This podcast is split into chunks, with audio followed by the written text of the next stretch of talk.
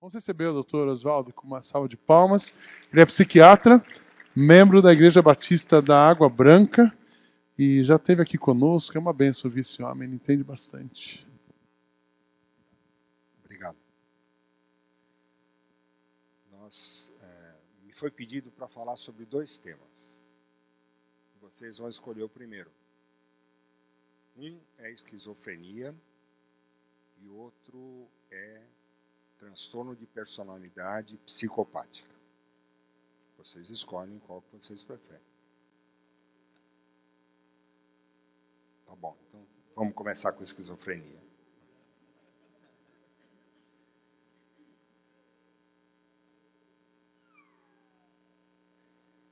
A, a esquizofrenia é uma doença, é um transtorno psicótico.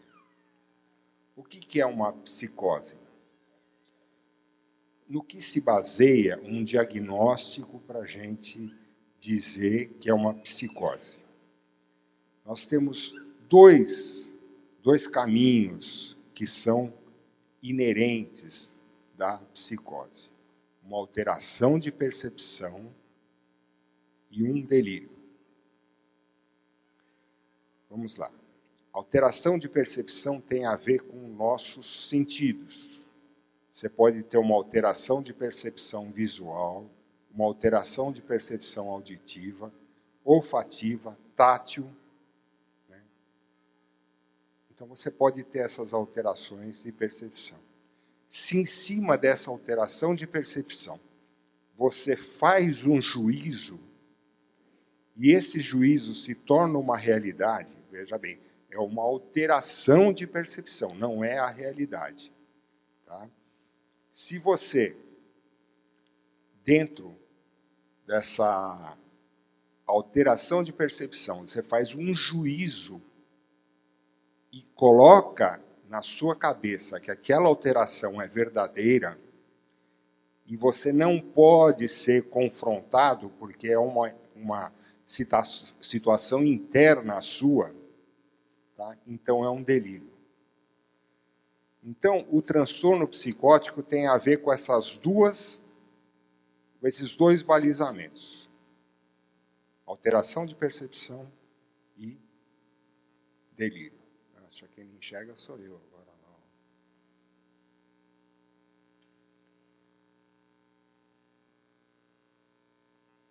não. É, Para nós fixarmos isso. O que, que é um delírio? São crenças falsas.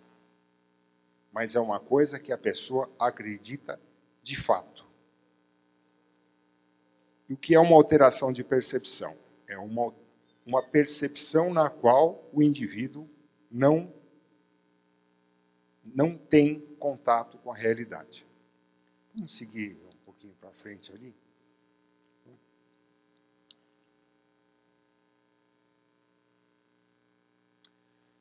A esquizofrenia é uma doença, ela antigamente ela era chamada de demência jovem, né? ou demência precoce, porque ela inicia entre a segunda e a terceira década da vida.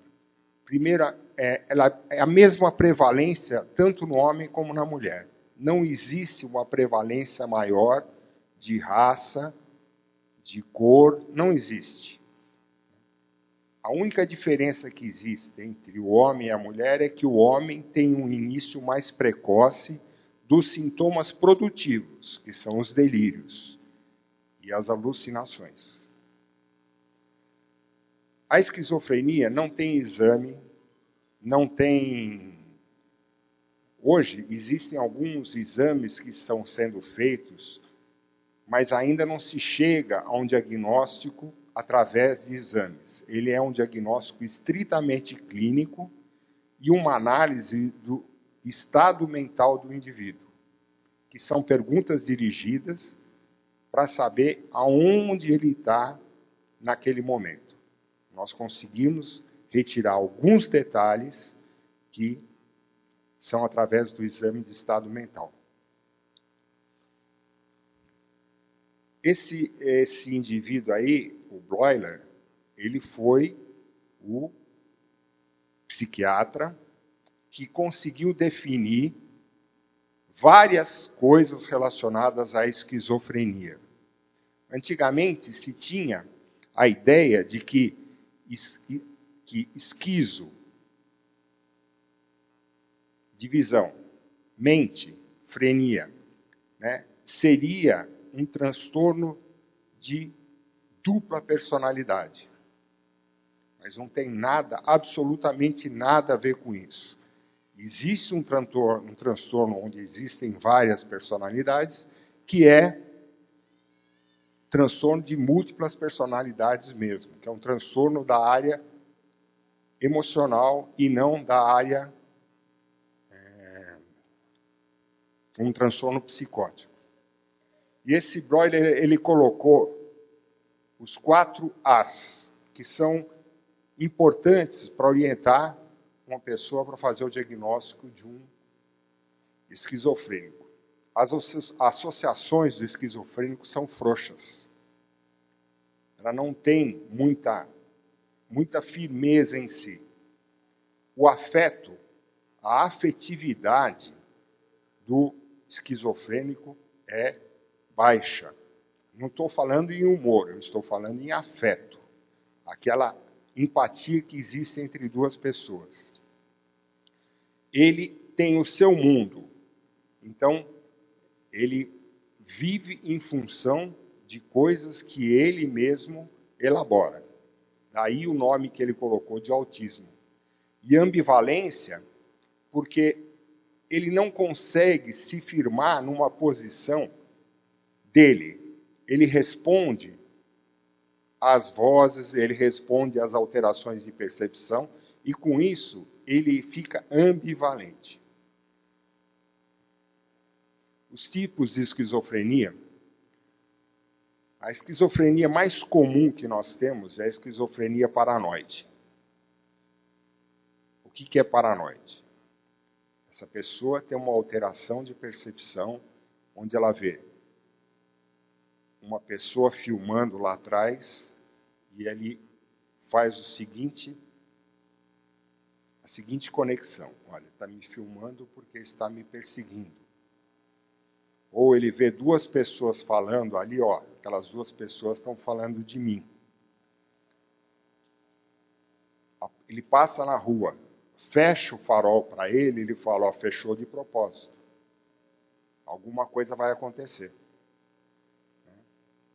Essa é a mais importante dos transtornos psicóticos esquizofrênicos, que é a esquizofrenia paranoide. Ela evolui de uma forma a não causar tantos danos cognitivos. Tá? Ela tem uma evolução longa. A pessoa tem pouco prejuízo cognitivo e social com a esquizofrenia paranoide. Ela é baseada em sintomas produtivos, que são os delírios e as alucinações, diferente de outras uh, esquizofrenias que têm uma preferência ou ela tem uma maior incidência de sintomas negativos, que é a volição, quadros depressivos importantes, o autismo, que eu acabei de falar. Então, essas outras esquizofrenias são mais difíceis de ser tratadas. Por isso elas evoluem pior. Na esquizofrenia paranoide, onde nós temos, em grande maioria, os sintomas produtivos, seja a alteração de percepção, seja os delírios, as medicações são muito mais eficazes e ela evolui com muito pouco prejuízo cognitivo.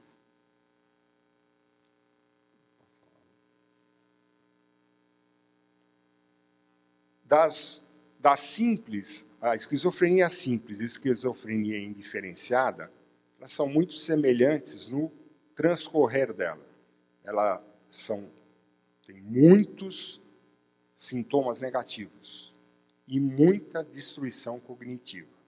A pessoa perde muito da volição e da cognição nessas duas coisas.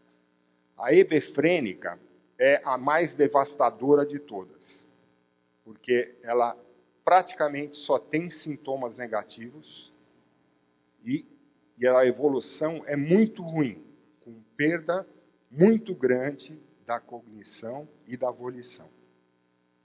A esquizofrenia catatônica é muito difícil de se ver, onde ela tem no movimento, né, no movimento e nas posturas, basicamente todo o seu conteúdo.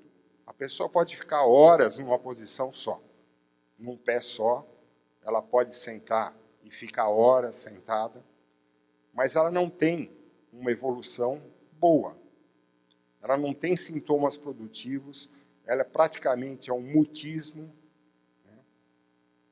e ela não evolui bem, evolui muito mal. Então, se alguém quiser ter uma esquizofrenia, de preferência seja paranoide, porque é mais fácil de tratar. O tratamento, todo o tratamento da esquizofrenia é visando inserir esse indivíduo socialmente. Até 1950 não existia absolutamente nada de tratamento para a esquizofrenia. Em 1952 foi desenvolvido o primeiro antipsicótico, que é o Amplictil, a clorpromazina. E a partir daí, a esquizofrenia deixou de ser uma doença de depósito você conseguia tratar as pessoas não tão bem ainda, mas já podia, não era uma doença onde você ficava no sanatório em internação perpétua. Então, com o advento da, dos antipsicóticos, começar pela clorpromazina, que foi o primeiro, o Amplictil, depois vieram anti, antipsicóticos mais efetivos, como o aloperidol, o aldol. Vieram as medicações de depósito, que você, porque uma das coisas que é difícil você controlar é o esquizofrênico no tratamento. Ele não tem organização suficiente para se tratar. Então você tem que estar o tempo todo corrigindo ou instigando o paciente a tomar a medicação. Por causa disso, foram desenvolvidas medicações de depósito. O piportil, o aldol-decanoato são medicações que são aplicadas uma vez por mês. Injetável, e a pessoa consegue se manter, em alguns casos, com uma ampola, ou com duas ampolas, ou com 0,7, mas consegue se manter bem num período. Depois da já numa geração mais nova surgiram os antipsicóticos atípicos, que eles não agiam exclusivamente num neurotransmissor chamado dopamina. Ele passou a agir em outros anti, em outros neurotransmissores além da, da dopamina. Então, os efeitos colaterais que existiam antigamente, como problemas relacionados à parte muscular, problemas relacionados à discinesia, que é um movimento de acatisia, que é um, um, uma situação onde o cara fica completamente inquieto, ele não consegue parar. Com essas medicações, além de serem muito mais efetivas, elas não causam esse tipo de problema. Então, hoje, prognóstico. Vamos falar como está a situação do esquizofrênico hoje, dentro da, da comunidade. Hoje não existem mais internações que ultrapassam 45 dias.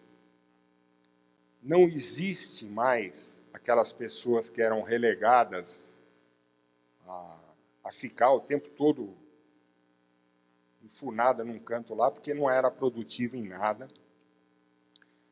E grande parte dos esquizofrênicos atuais estão inseridos socialmente por causa da medicação, por causa da psicoterapia estruturada e por causa da laborterapia, que é feita no sentido de estruturar mesmo a vida dele, cada gavetinha, cada situação, ele vai se inserindo né, e ele vai conseguindo automatizar isso, e com isso ele consegue ter uma vida praticamente normal.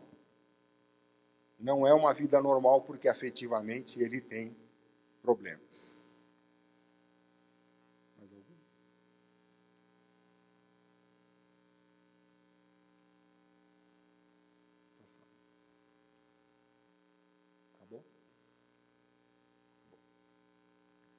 Bom, eu fiz poucos slides de propósito, porque é, a, a maneira como eu gosto de, de falar, né, eu não sei se o que eu estou falando interessa para quem está ouvindo. Então eu prefiro que as pessoas perguntem e que possam estar tirando as suas dúvidas comigo. Então, com relação à esquizofrenia, vocês podem começar a perguntar.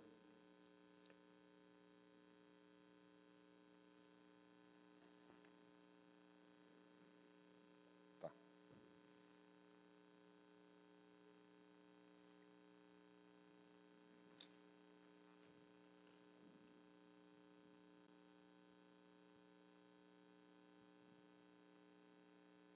Oi. Quem tem pergunta aqui do auditório pode enviar ah, aliás, pode vir até aqui, por favor, no microfone, porque é importante que a pergunta também seja ouvida, principalmente pensando nas pessoas que estão na internet. Ou você pode enviar a sua pergunta por SMS. E aí não importa se você está no auditório ou se você está na internet. Uh, eu acho melhor a gente mudar o telefone. É 9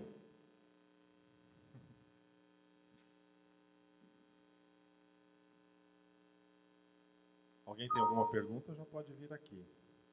Enquanto a gente vai publicar o telefone na, na internet. 9886 1720. É importante colocar o DDD 11 também, né? A gente não sabe de quem, de onde que a pessoa vai mandar a pergunta. Então, é, quem tem pergunta, por favor, pode vir aqui. E se ah, agora nós temos um microfone móvel. E eu vou receber as perguntas no celular. Enquanto ninguém faz pergunta? Oi?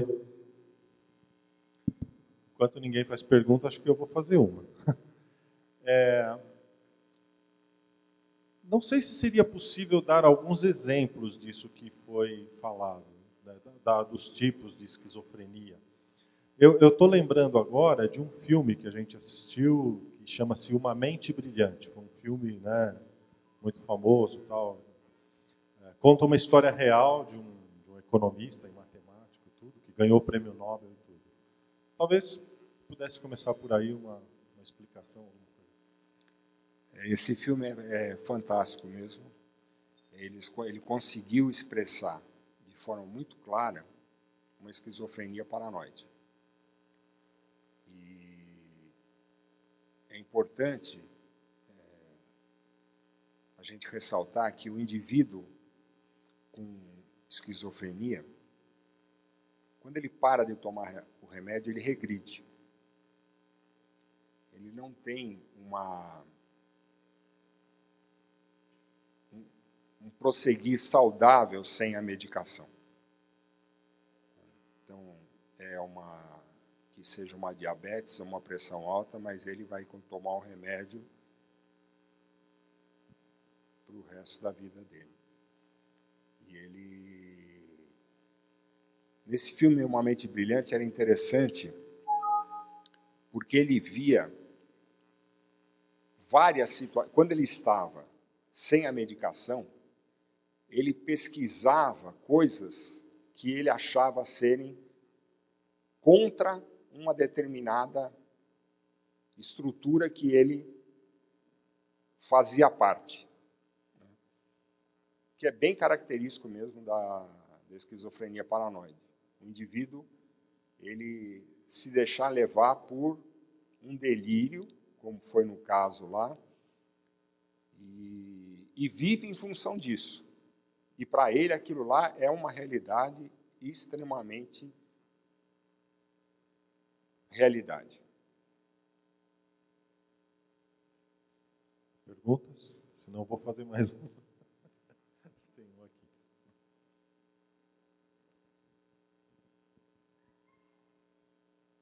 Quando uma pessoa está tendo seus delírios ao lado de uma pessoa que não que percebe esses delírios, qual a melhor maneira de lidar com a pessoa que está tendo delírios? Porque não é possível dizer para ela você está delirando. Ou é? Não, não é. é. A pessoa que acompanha ou que cuida de um paciente esquizofrênico, ele percebe quando esse indivíduo começa a entrar num surto, porque a afetividade dele vai piorando, a, o sono dessa pessoa vai piorando, o mutismo vai piorando, e ele começa a desenvolver essa questão delirante. O que essa pessoa tem que fazer é encaminhar para o tratamento. Você não tem como convencê-lo de que ele não está vendo aquilo lá. Não existe. Você não consegue entrar nesse delírio. Né? Esse delírio é dele. Só ele vai ver isso. Então tem que levar para tratamento mesmo.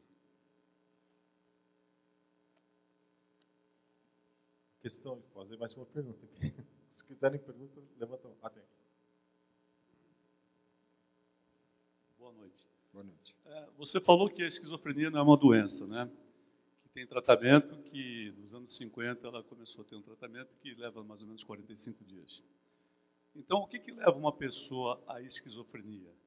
O que, que faz ela ser esquizofrênica? Qual é o sentido exato da esquizofrenia? Qual é o sintoma dela? É uma pessoa violenta? É uma pessoa que desconfia de tudo? É uma pessoa que enxerga as coisas onde não está enxergando? Aceita a realidade? Não aceita? Qual é o mundo psicótico dela, vamos dizer assim, da, fantasia dela. O binômio que se dá para a esquizofrenia é a diátese e o estresse. Não existe pessoa que se torne esquizofrênico se ele não tiver o chip instalado nele. Entendeu? Então, ninguém pega esquizofrenia na rua, no ônibus, ele nasce com esse chip. Ele é genético. Mas é uma, uma genética que não é uma genética dominante. É uma, domi, uma genética onde existem possibilidades. Né? Então, a, a penetrância dela não é, por exemplo, como para olho azul tem que ter dois dois genes negativos. Ela tem vários genes que podem levar a problemas. Então, o indivíduo nasce com esse chip, com esse programa instalado. E num determinado momento, entre a segunda e a terceira década, um estresse faz com que ele desenvolva os sintomas da esquizofrenia. O esquizofrênico ele pode ser violento? Pode ele pode ser violento quando ele está em surto. Mas não é a característica do, do, da esquizofrenia ser violento. Não é a maior característica. Existem várias situações onde se promove é, essa, essa questão da agressividade do esquizofrênico, porque quando ele é agressivo é extremamente pictórico. Ele faz coisas do arco da velha, como, por exemplo, atirar de metralhadora dentro do, do cinema. Mas ele não é a característica do esquizofrênico, mesmo em surto, ser violento.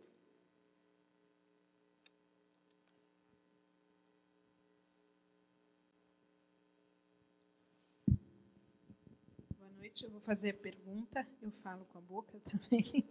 É... Não, eu vou fazer a pergunta, depois eu traduzo em língua de sinais. A minha pergunta é relacionada à deficiência também. Como diagnosticar, né, como trabalhar com a pessoa com deficiência, no caso surdo, para chegar a esse diagnóstico? E também, talvez aproveitando a oportunidade do Dr. Oswaldo aqui presente, como lidar com, outras, uh, com outros diagnósticos também, com pessoas com deficiência?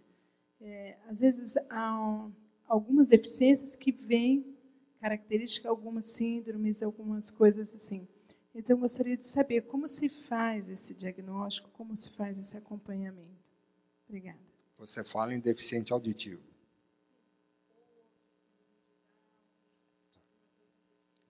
Não é característico de uma síndrome como a síndrome de Down ou síndrome genéticas, a esquizofrenia. Não é característico. Com o deficiente auditivo, tenho três pacientes que são deficientes auditivos. E os sintomas deles, em termos emocionais, nenhum deles é esquizofrênico, mas em termos emocionais, é exatamente o mesmo do que uma pessoa que tem todos os sentidos funcionando normalmente.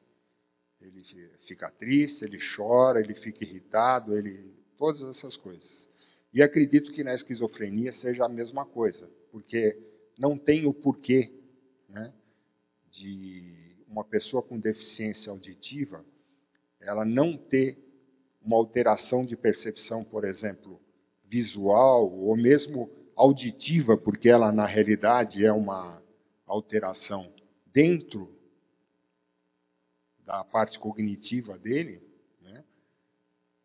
mas núcleo cerúleo. É um lugar onde se promove essas, essas alterações de percepção. Então, eu é, nunca tratei, mas acredito que o deficiente auditivo, seja o deficiente visual e outras deficiências, são tratados e são diagnosticados do mesmo jeito.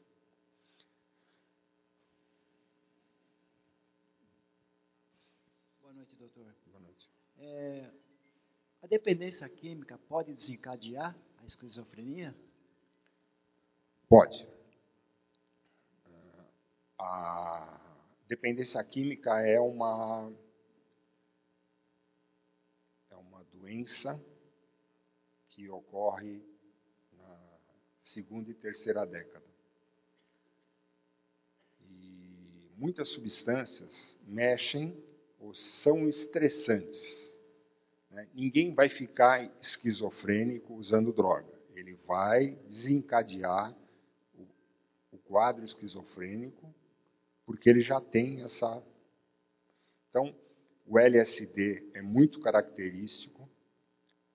A, o THC, a maconha, também é muito característico, principalmente em crianças que começam a usar a droga por volta dos 10 anos, 12 anos. É muito comum ter transtornos psicóticos com o uso de maconha, porque ela é um alucinógeno. Né?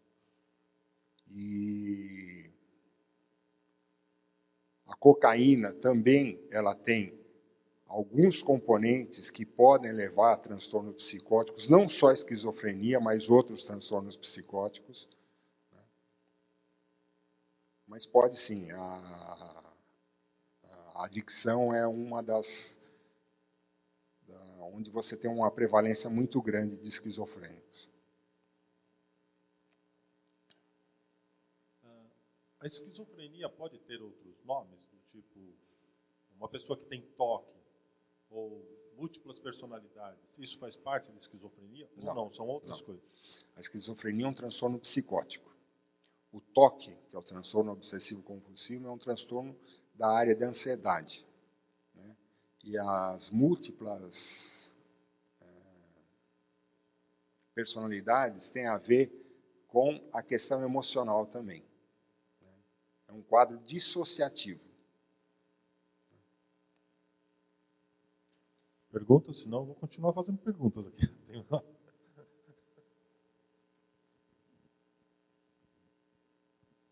Oi, boa noite, doutor. Boa noite. É, eu queria saber se tem algum indício que diz que a pessoa tem algum tipo, porque são tantas doenças e cada vez mais novas, né? Muitos transtornos, até a gente viu de toque, o que pode desencadear, enfim. O que, o, qual indício que a gente tem e se também tem alguma recomendação de tratamento para a família? A gente vê que o dependente químico e alguns outros, algumas outras doenças também, alguns transtornos, a família também tem que se tratar. Nesse caso também ou não?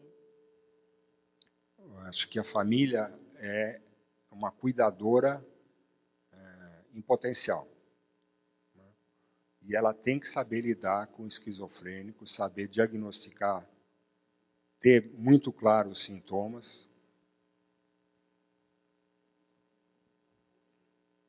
Ela está ela tá perguntando se existe algum grupo de apoio. Quer Existe. complementar? Existem grupos que desenvolvem esse trabalho, assim como para o transtorno bipolar, para a esquizofrenia, existem grupos de apoio, principalmente no HC, que orientam a família como tratar e como diagnosticar e como conseguir é, ser o mais rápido possível para iniciar o tratamento do, do indivíduo.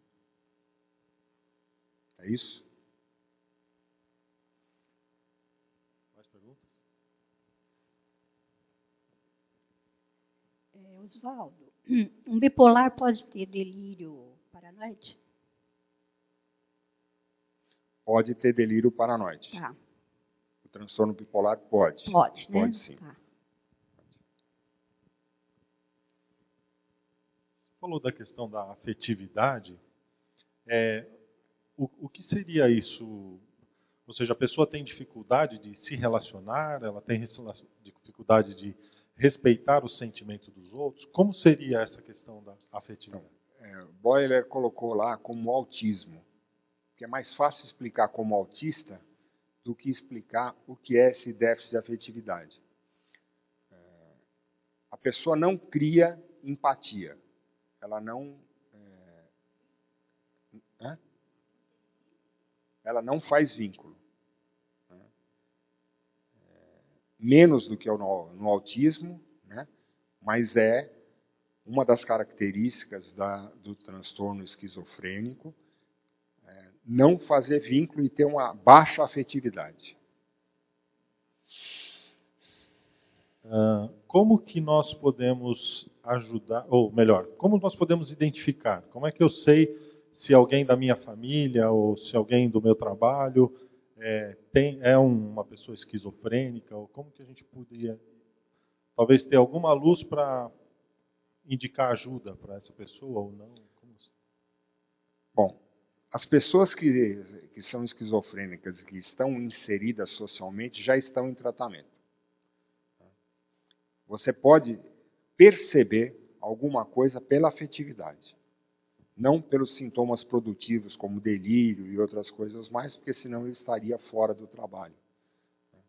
Pessoas da família, você vai é uma coisa que é muito gritante. Né?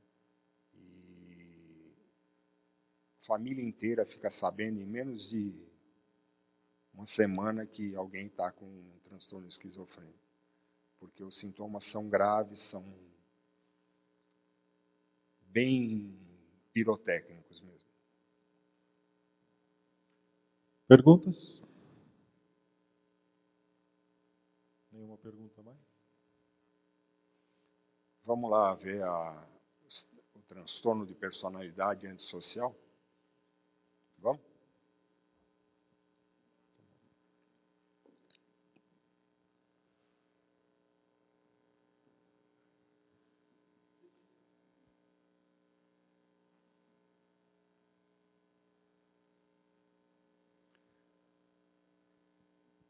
O transtorno de personalidade psicopática e o transtorno de personalidade antissocial são fazem parte do grupo de transtornos de personalidade, que é um, é um padrão persistente, uma vivência íntima, que se desvia acentuadamente da expectativa da cultura do indivíduo. Esse padrão manifesta-se em duas das seguintes áreas. Deixa eu só colocar uma coisa: expectativas da cultura do indivíduo. Nós que somos evangélicos, eu que sou um médico evangélico, nós atendemos toda a gama de pacientes evangélicos, desde os mais tradicionais até os mais neopentecostais. E se nós não tivermos a percepção cultural desses indivíduos, aonde eles estão inseridos religiosamente ou culturalmente, nós podemos fazer um juízo errado e fazer um diagnóstico errado de uma pessoa. Então é importante que esse o diagnóstico seja inserido dentro da condição social do indivíduo.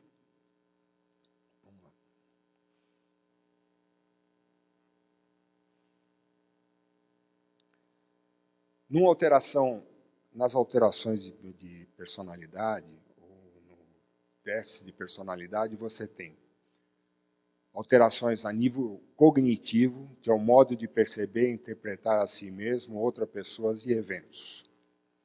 Afetividade, que é uma variação, intensidade, labilidade e adequação de resposta emocional. Depois a gente vai falar tudo direitinho isso aí. Um funcionamento interpessoal e um controle dos impulsos. Aí eu não vou enxergar nada. Talvez vocês. Deixa, deixa eu ler aqui.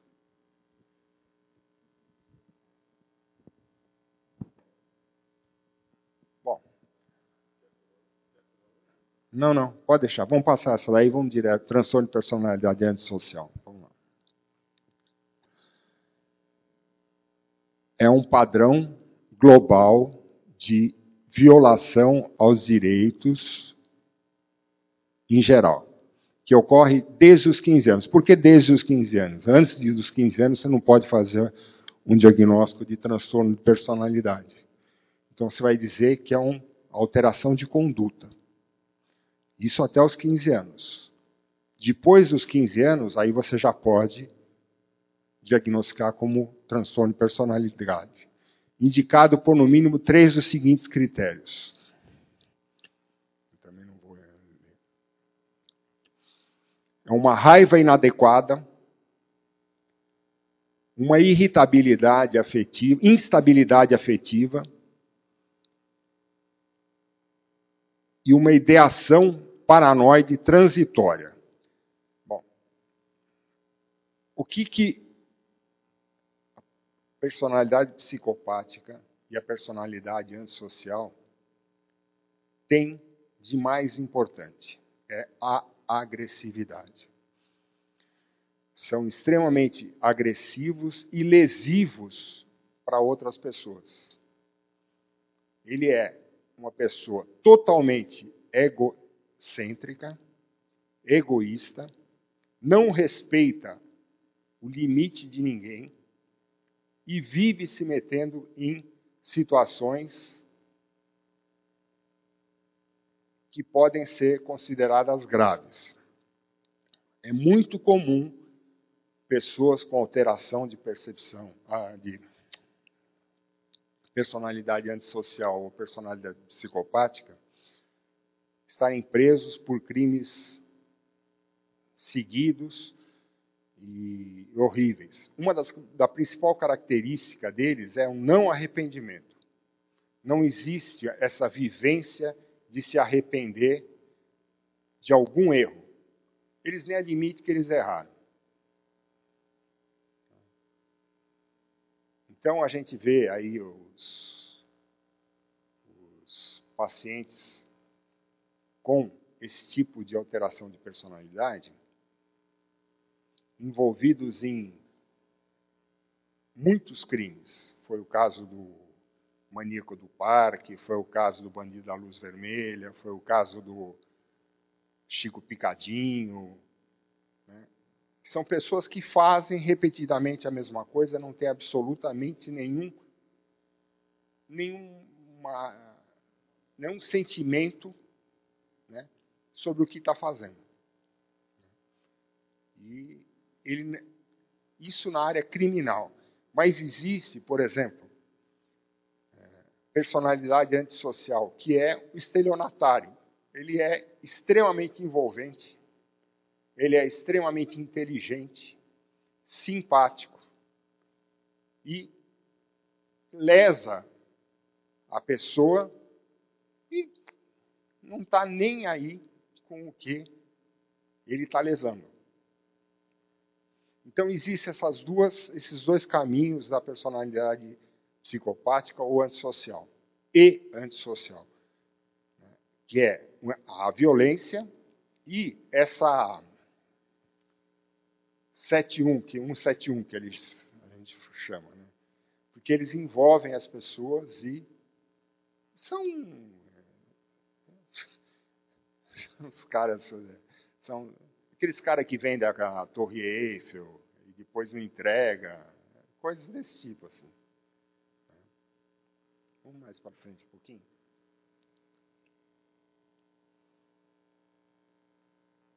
Ele é um explorador em relacionamentos. Ele tem ausência de empatia. Ele não está preocupado se você é amigo dele, se você não é amigo dele, se ele se é esposa, se é sogro. Se é... Não, não, não, não importa. Ele vai fazer. Ele tem essa característica. Ele se acha o supra-sumo né, da da sociedade. Né?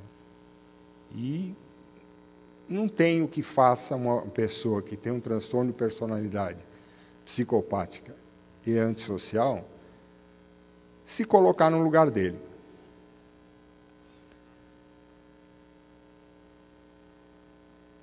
Tratamento só psicoterapia não existe absolutamente nenhum remédio, quer dizer, que trate a transtorno de personalidade antissocial, não tem. Você pode medicar essa pessoa para conter a agressividade dela. Então você usa algum tipo de medicação que vai diminuir a, a compulsão pela agressividade, o impulso agressivo desse sujeito. Mas Tratamento é só com psicoterapia. E psicoterapias estruturadas. Hoje em dia, depois que é, a terapia cognitivo-comportamental se tornou uma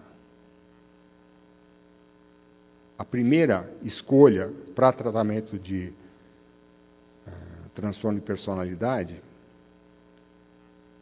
eles criaram métodos que você pode parametrizar as melhorias desse indivíduo. Então você vai colocando lá no, nas,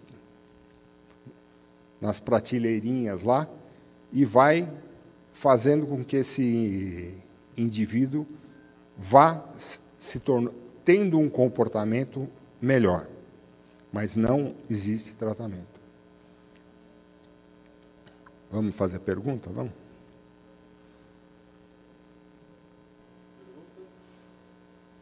Perguntas? Para quem está na internet, pode enviar por SMS. E se você esqueceu de fazer alguma pergunta sobre o tema anterior, pode fazer ainda.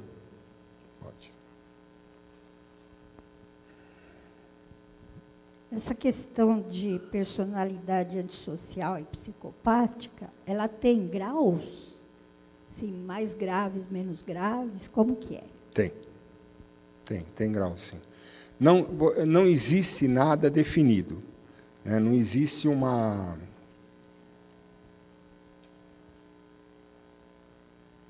Não existe um, um protocolo para isso. Mas você tem as pessoas que são mais agudas e menos agudas perante a sociedade. Essas pessoas que são mais agudas são as mais graves né? e que criam mais problemas. Uh, existem situações que nem educáveis são. Tá? Nem você não consegue nem se aproximar desse indivíduo para tentar fazer esse indivíduo entrar num processo terapêutico. Perguntas? Eu vou emagrecer um pouquinho. É, eu queria saber qual é a diferença entre um psicopata e um psicótico. Tá. Psicopata é um transtorno de personalidade. Ele tem essa questão da agressividade e da e da eu não consigo, não estou conseguindo achar esse termo hoje. Né? De ser liso, vai, ser. Então, são essas duas características. O transtorno psicótico é uma outra coisa completamente diferente, é uma doença e não uma alteração de personalidade. É uma doença. O transtorno psicótico é uma doença né? que pode ser tratada, pode ser tem seus seus graus de de piora, seus graus melhor, de gravidade e de tudo mais. Então são coisas muito diferentes. Bem diferentes mesmo. Apesar de que é, até pouco tempo se tinha muita, muita essa questão de que o esquizofrênico era uma pessoa extremamente violenta. Mas não é.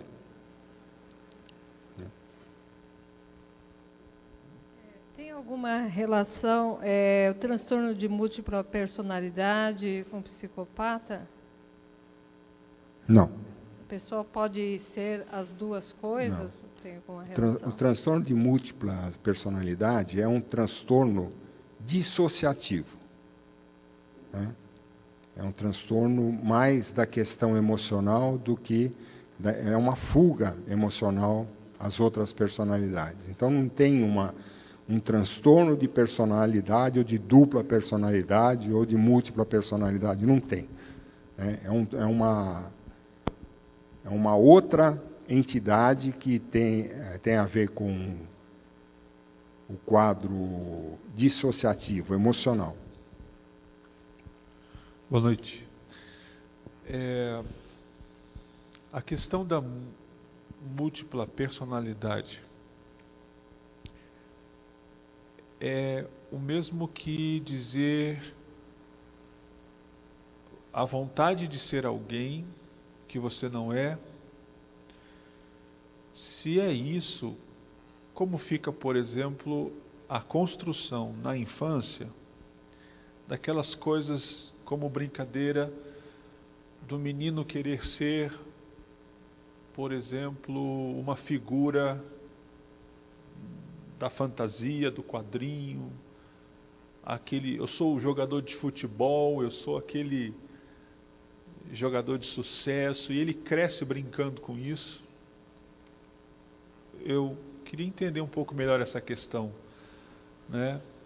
Eu acho que o termo transtorno de múltipla personalidade é muito infeliz, porque na realidade nós deveríamos ter um transtorno de múltiplas facetas da personalidade. Né? Então, uh, um indivíduo que tem múltiplas personalidades, ele tem um transtorno afetivo e que ele busca fuga em outras situações vivenciais. Não é uma coisa que, que ele pode, pode vir da infância, mas não é uma coisa em que ele tem como doença de personalidade. É uma fuga onde ele vai buscar é, descanso, repouso em outras facetas. Entendeu?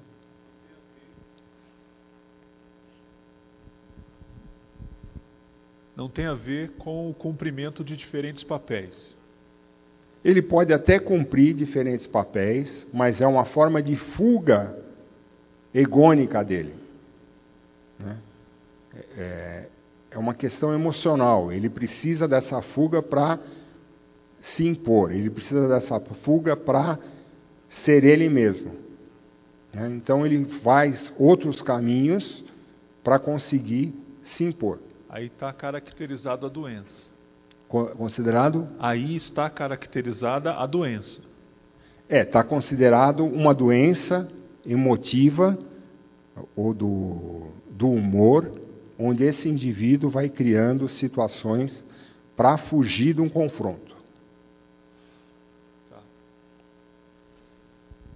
Eu queria aproveitar o gancho e falar de mais um filme, que é o Sibel. Sibel chama-se o filme. Conta a história de uma moça, parece que é uma história real. Ela tinha, Síbil. acho que. Ah. Síbil. É. Você assistiu o filme? Acho que ela tinha 15 personalidades, inclusive uma delas era um homem. E as personalidades, inclusive, tinham idades diferentes. Né? Eu só estou dando uma descrição breve aqui de algumas coisas que eu lembro para depois o doutor comentar. E, ahn, e, e depois eu assisti um outro documentário também de uma outra de um outro caso que foi tratado de múltiplas personalidades e parece que a, a, a orientação que, a, que o, o profissional buscou foi difundir essas personalidades de novo, né? Então eu quis só fazer esse comentário para lembrar desse filme. e- É, esse filme mostra claramente como a pessoa foge de um confronto. Então ela vai criando situações ou vai criando personas para ela enfrentar uma determinada situação. É, mas existe, não é uma coisa como a- o transtorno de personalidade que é inerente dela. Ela simplesmente está respondendo a um estressor externo.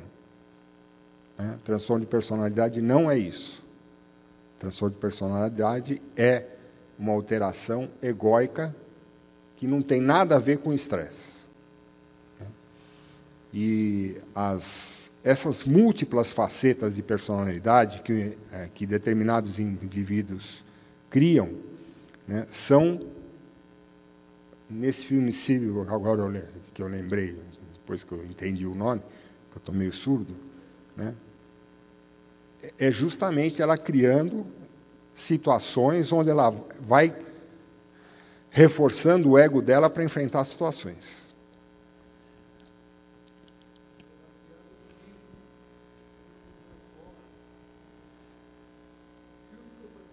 Filme Sim, foi baseado sim, num livro. é isso mesmo. Aham, É uma história, dizem que é verídica.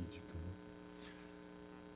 É possível afirmar que ah, a pessoa que tem essa questão, eh, transtornos ah, de personalidade, em geral procuram o crime? Ou Ele- atividades ilegais? ou- Eles não têm limite. Pode ser que eles não procurem, mas eles não sabem qual, o que é o limite social.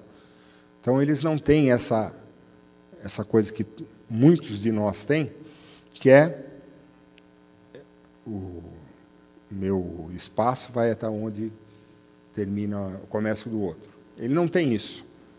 Para ele, as regras não existem. Então, o transtorno de personalidade antissocial simplesmente não tem regras. Regras sociais e regras morais e regras e outras regras aí. Hum? O Hitler Olha, tinha uma personalidade psicopática? eu acho que ele era um transtorno de personalidade narcisista ou de grandiosidade, né? narcisista mais. né? Ele se achava Deus, é. Não sei se ele tinha transtorno de personalidade psicopática, eu acho que não. Acho que era mais um transtorno narcisista mesmo. Mais perguntas?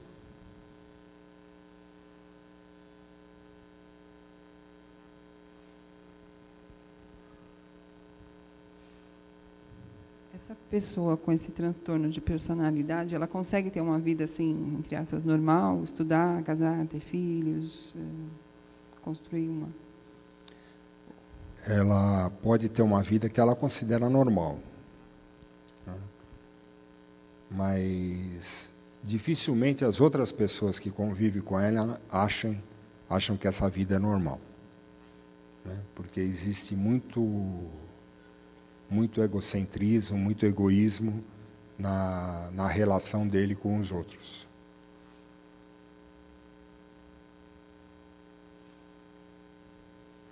Mais perguntas?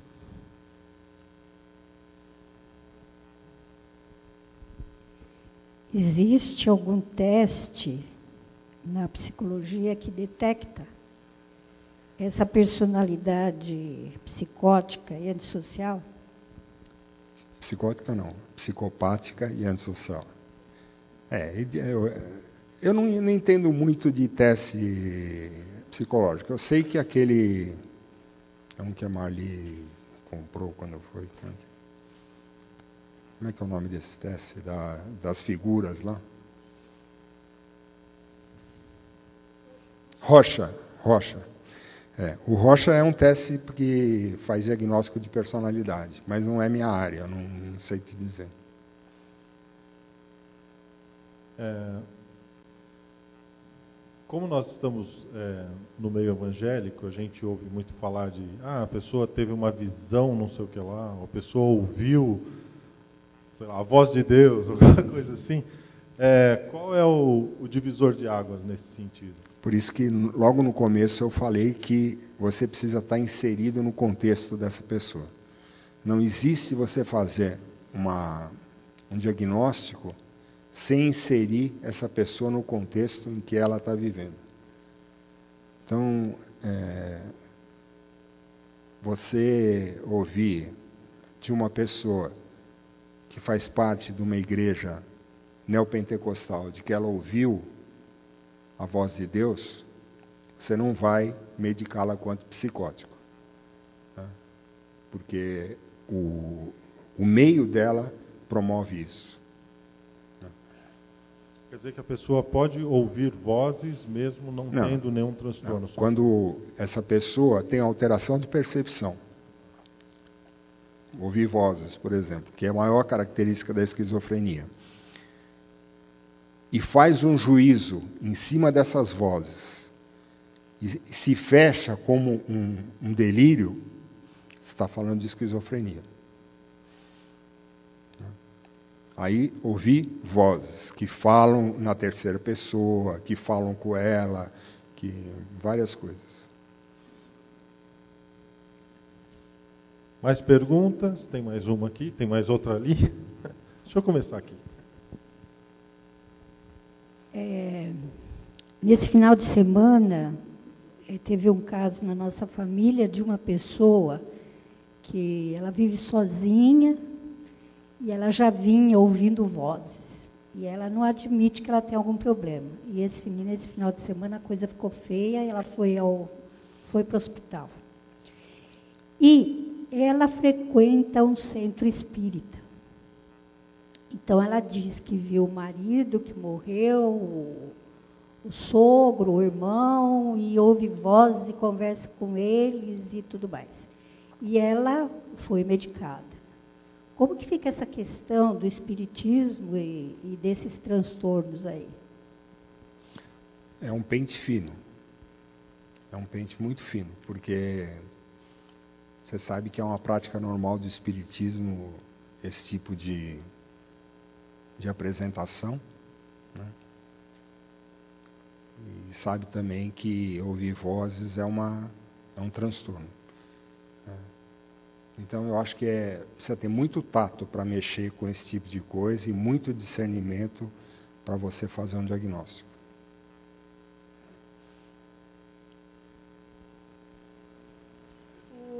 esquizofrênico pode ter sintomas de bipolaridade? Não. Não? Não. Agora, existem bipolares que, quando estão em, em fase de mania, têm delírios. E isso, às vezes, pode. Mas são delírios de grandiosidade, são humor congruente, que a gente chama. Não são delírios bizarros como são os delírios da esquizofrenia. Né? Então, é, você pode fazer uma certa confusão se você é, for assistir um, uma pessoa que tem um transtorno bipolar, num quadro de mania, fazendo um delírio.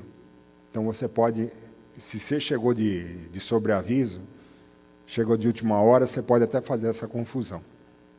Mas normalmente o delírio do transtorno bipolar na fase de mania é humor congruente, de grandiosidade, de que tudo está bonito. É, a questão, por exemplo, o esquizofrênico que tem sintomas de bipolaridade, mas ele já foi diagnosticado como esquizofrênico, nem por conta de medicação não pode haver esses sintomas de euforia e de muita depressão? É muito difícil, muito difícil porque a, a afetividade do esquizofrênico ela vai se embotando, vai diminuindo em vez de estar tá se tornando mais produtivo. Mais perguntas? Tudo bem? Esgotamos? Nenhuma pergunta mais? Ok. Se o senhor quiser fazer o um encerramento, é, fazer mais alguma consideração? Não. Tá. Ok. Vamos agradecer então ao Oswaldo pela palestra.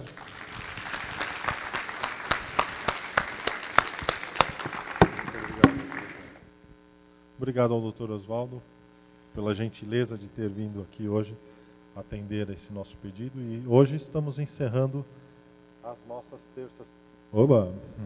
Estamos encerrando as nossas terças terapêuticas e a partir da próxima semana nós começamos, retomamos o Celebrando uh, com um ciclo mais curto, que vai até dezembro, e com isso nós vamos sincronizar o nosso calendário a partir de 2014. Ah, então, é uma boa oportunidade para você convidar pessoas para estarem aqui a partir da próxima terça-feira, começando o celebrando o início do ciclo com as partilhas e tudo. Pedi ao Carlos para orar por nós, nos despedir em oração. E depois nós ainda temos mais um pouco ali o nosso café.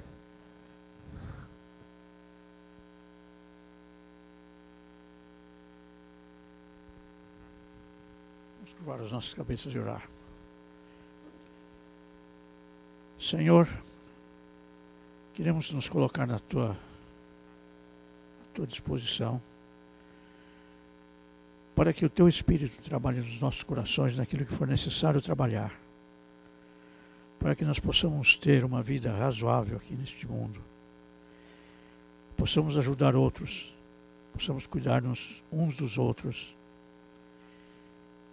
e transmitir para o mundo que sofre a nossa fé, a nossa convicção de que em Ti, pela Tua graça, nós podemos ter uma qualidade de vida melhor. Através disso, queremos testificar do Teu cuidado para conosco. E assim, Senhor, glorificar o Teu nome entre nós. Eu te agradeço por esta noite, pela palavra do Dr. Oswaldo, pela oportunidade de entendermos um pouco mais da nossa complexidade e para que nós possamos ter confiança que, colocando-nos à Sua disposição, com certeza nós viveremos de uma condição melhor. Despede-nos desta hora em tua graça e paz. O teu cuidado esteja conosco no volta para os nossos lares. Nós pedimos e agradecemos em nome de Jesus. Amém.